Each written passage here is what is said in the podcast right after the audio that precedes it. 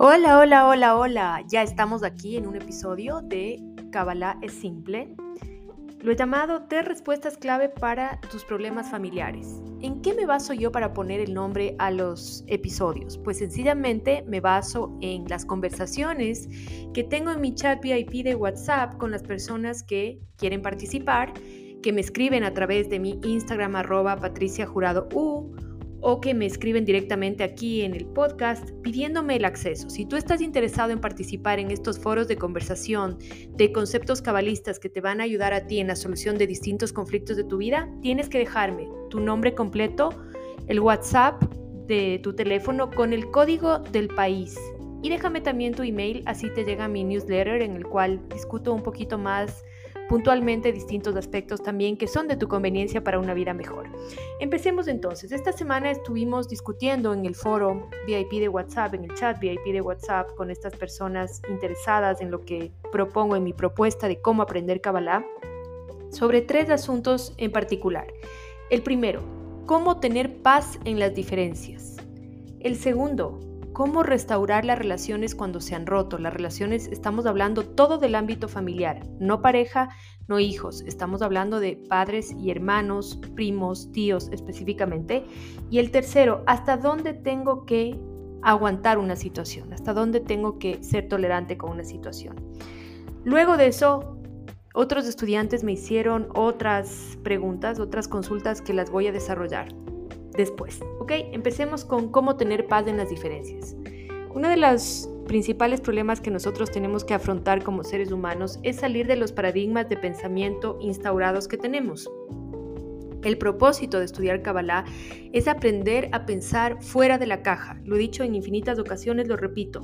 Si estás estudiando Cábala y no estás logrando pensar fuera de la caja, es decir, estás respondiendo de la misma manera robótica a todos los asuntos importantes de tu vida, buenos o malos, positivos o negativos, esto explicado con palabras sencillas, a pesar de que en la Cábala no existe positivo ni negativo, entonces no estás aprendiendo Cábala, estás informándote, pero aprender es una señal de aprender es que tú estás pensando de una manera diferente, es decir, fuera de la caja.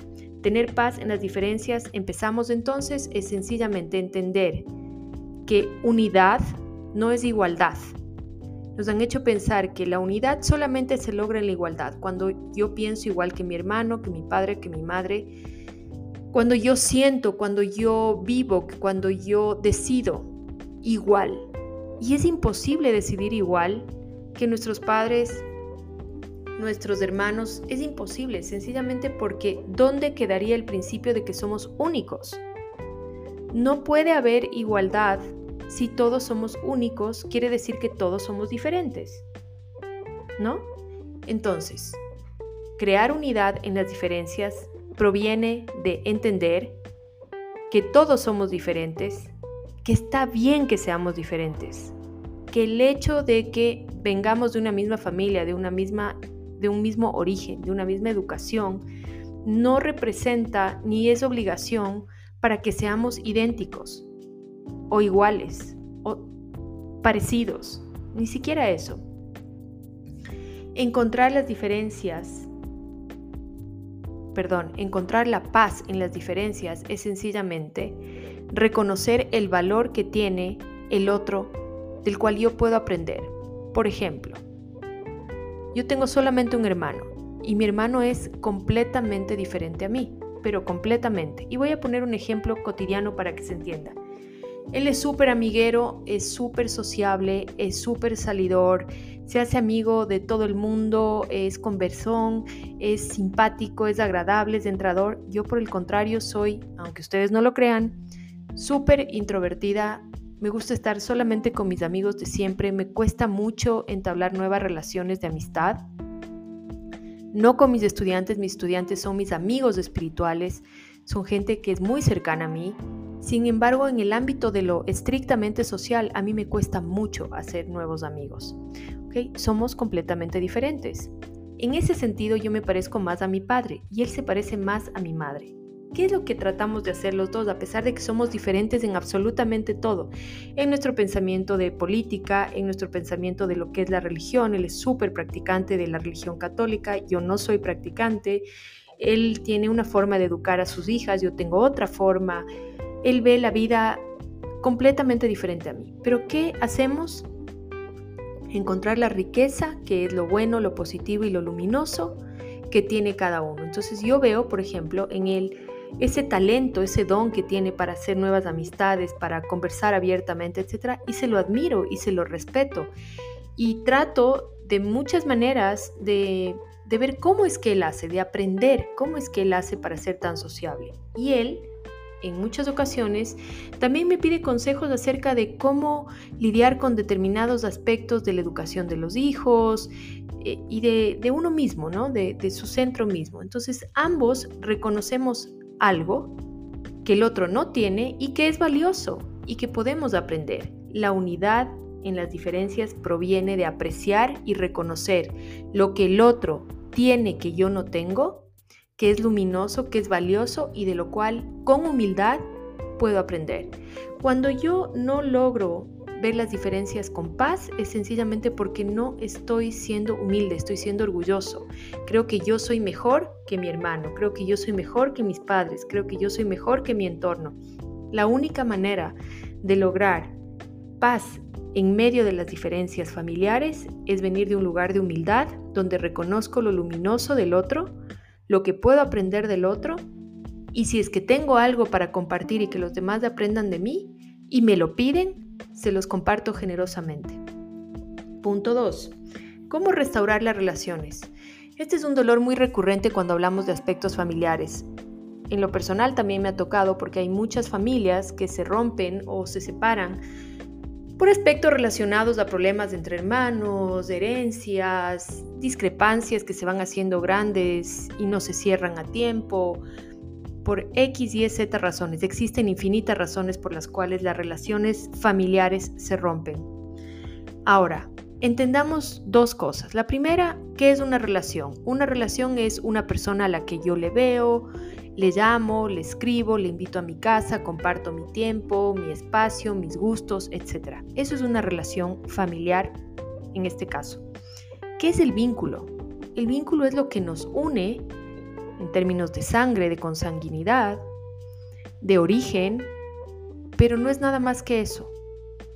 Una cosa es la relación donde yo le veo a mis padres, les invito a mis padres, le veo a mi hermano, les veo a mis hermanos, comparto con mis hermanos y otra cosa es solamente compartir el vínculo del origen y la consanguinidad. Son dos cosas diferentes. Las relaciones muchas veces, lamentablemente, no se pueden reparar.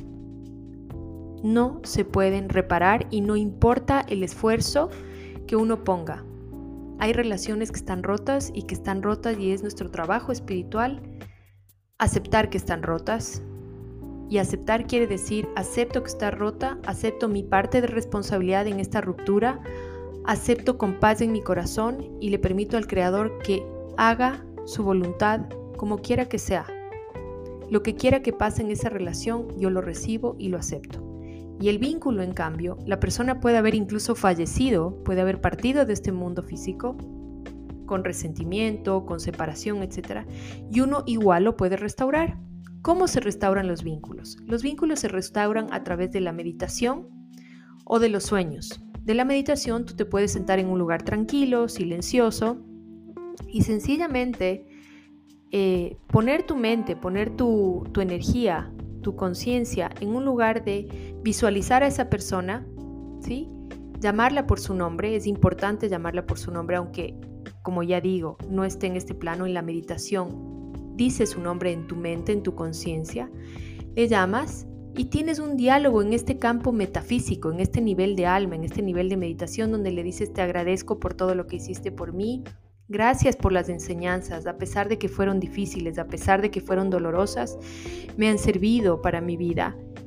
Aunque no lo entiendas ahora, lo que hemos vivido juntos o lo que vimos juntos fue lo mejor que nos ha podido pasar. Yo tampoco lo entiendo, pero lo acepto y lo recibo y te dejo ir en paz y te bendigo y bendigo nuestro vínculo. De esa manera se restaura el vínculo. También se puede restaurar el vínculo en sueños. ¿Cómo se hace esto? Tú antes de ir a dormir pones la intención de conectar en los mundos espirituales del sueño con esta persona. Es más difícil, por supuesto que es más difícil, porque muchos tenemos el canal de los sueños bloqueados o porque no creemos que tiene el potencial de revelarnos nada, o por nuestras acciones cuando estamos despiertos, o por infinitas causas se bloquea el canal de los sueños.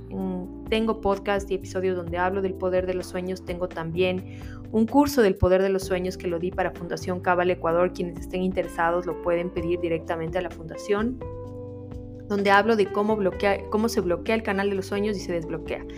Entonces, volviendo al ejercicio de cómo restaurar el vínculo en sueños, antes de dormir pones la intención de encontrarte con esa persona en sueños. Y si es que ocurre que se ven en sueños, le dices exactamente lo mismo que le hubieras dicho si es que lo veías en la meditación. Le dices por su nombre, le agradeces su presencia, le agradeces las enseñanzas que pudieron haber venido con dolor, le dices que lo dejas ir en paz, que está todo en paz entre los dos. No importa si esa persona está viva o trascendió de este mundo.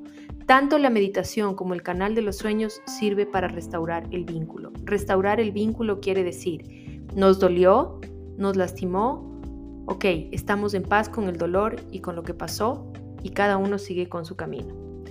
Tercer punto que me preguntaron en mi chat VIP de WhatsApp, al cual te puedes unir sin ningún compromiso, dejándome tu WhatsApp con el código del país, con tu nombre y tu mail. Aquí en las encuestas y en las preguntas que yo te hago al finalizar este podcast tienes un espacio ahí para dejarlo. Y nosotros con mucho gusto te agregamos y, y puedes preguntar sobre el podcast, puedes interactuar y hacer este tipo de preguntas que después se extienden en estos episodios. Lo tercero que me dijeron es, ¿hasta dónde tengo que tolerar? Y la respuesta es tan única como tú. Nadie sabe cuánto tienes que tolerar, sino tú mismo. ¿Cómo puedo tener una referencia o una medida de qué es tolerable y qué no es tolerable? Lo que yo siempre les digo a mis estudiantes en las clases permanentes de los días jueves de Ingeniería para el Alma, que te invito, si no eres parte puedes unirte en cualquier momento. Son clases todos los jueves, es decir, todos los jueves tienes la oportunidad de unirte. Déjanos tu información para invitarte a hacerlo y mandarte todos los detalles. ¿Qué es lo que yo les, comparto a mis estudiantes? ¿Cuál es el límite? ¿Hasta dónde tengo que tolerar? Hasta donde no esté en riesgo tu esencia, ese es el muro de lo sagrado, es a lo que yo he llamado el muro de lo sagrado. No existe este concepto en ningún libro de Cábala porque es algo que yo he desarrollado a través de mi vivencia de la Cábala. El muro de lo sagrado es lo que separa entre lo tolerable y lo intolerable. El muro de lo sagrado protege tu esencia, protege tu autenticidad, protege, protege tus valores, protege quien tú eres. Es algo que no es negociable. Entonces, si tú estás en una relación con tus padres conflictiva, con tus hermanos conflictiva, haz todo lo que esté en tus manos para mejorarla. Cambia, escucha, sé humilde, comparte, perdona, sé sencillo. No juzgues, ven desde un lugar auténtico, puro. Y el límite es cuando ellos intentan pasar el muro de lo sagrado y hacer que tú dejes tus valores atrás que tú no seas quien eres, que dejes de atrás tu esencia, lo que tú realmente quieres para tu vida, que tú no seas auténtico, que tú no seas tú, sino que te quieren manipular y cambiar. Ese es el muro de lo sagrado. No existe la posibilidad de ser feliz, de tener una vida plena, cuando estás renunciando a tu autenticidad, a quién eres realmente. Eso no es negociable. Ese es el límite de lo tolerable. Estos son entonces las tres respuestas claves a los problemas familiares. Si te gustaron, quiero que sepas que en mis clases de los jueves profundizamos en todos estos temas Vamos a la semilla con los conceptos cabalistas, con la parashá de la semana, con una meditación semanal práctica para que aprendas, para que vuelvas a encontrar tu centro en los momentos difíciles. Y luego tenemos un conversatorio maravilloso. También tenemos un espacio de, recreo, porque a mí no me interesa ser tu maestro de cábala. De hecho, creo cero en los maestros, cero en los gurús, cero, cero. Nadie tiene las respuestas para tu alma sino tú mismo. Lo que quiero hacer con las clases de los jueves es que tú que me estás escuchando pases de ser mi escucha en Spotify y vengas a ser mi amigo.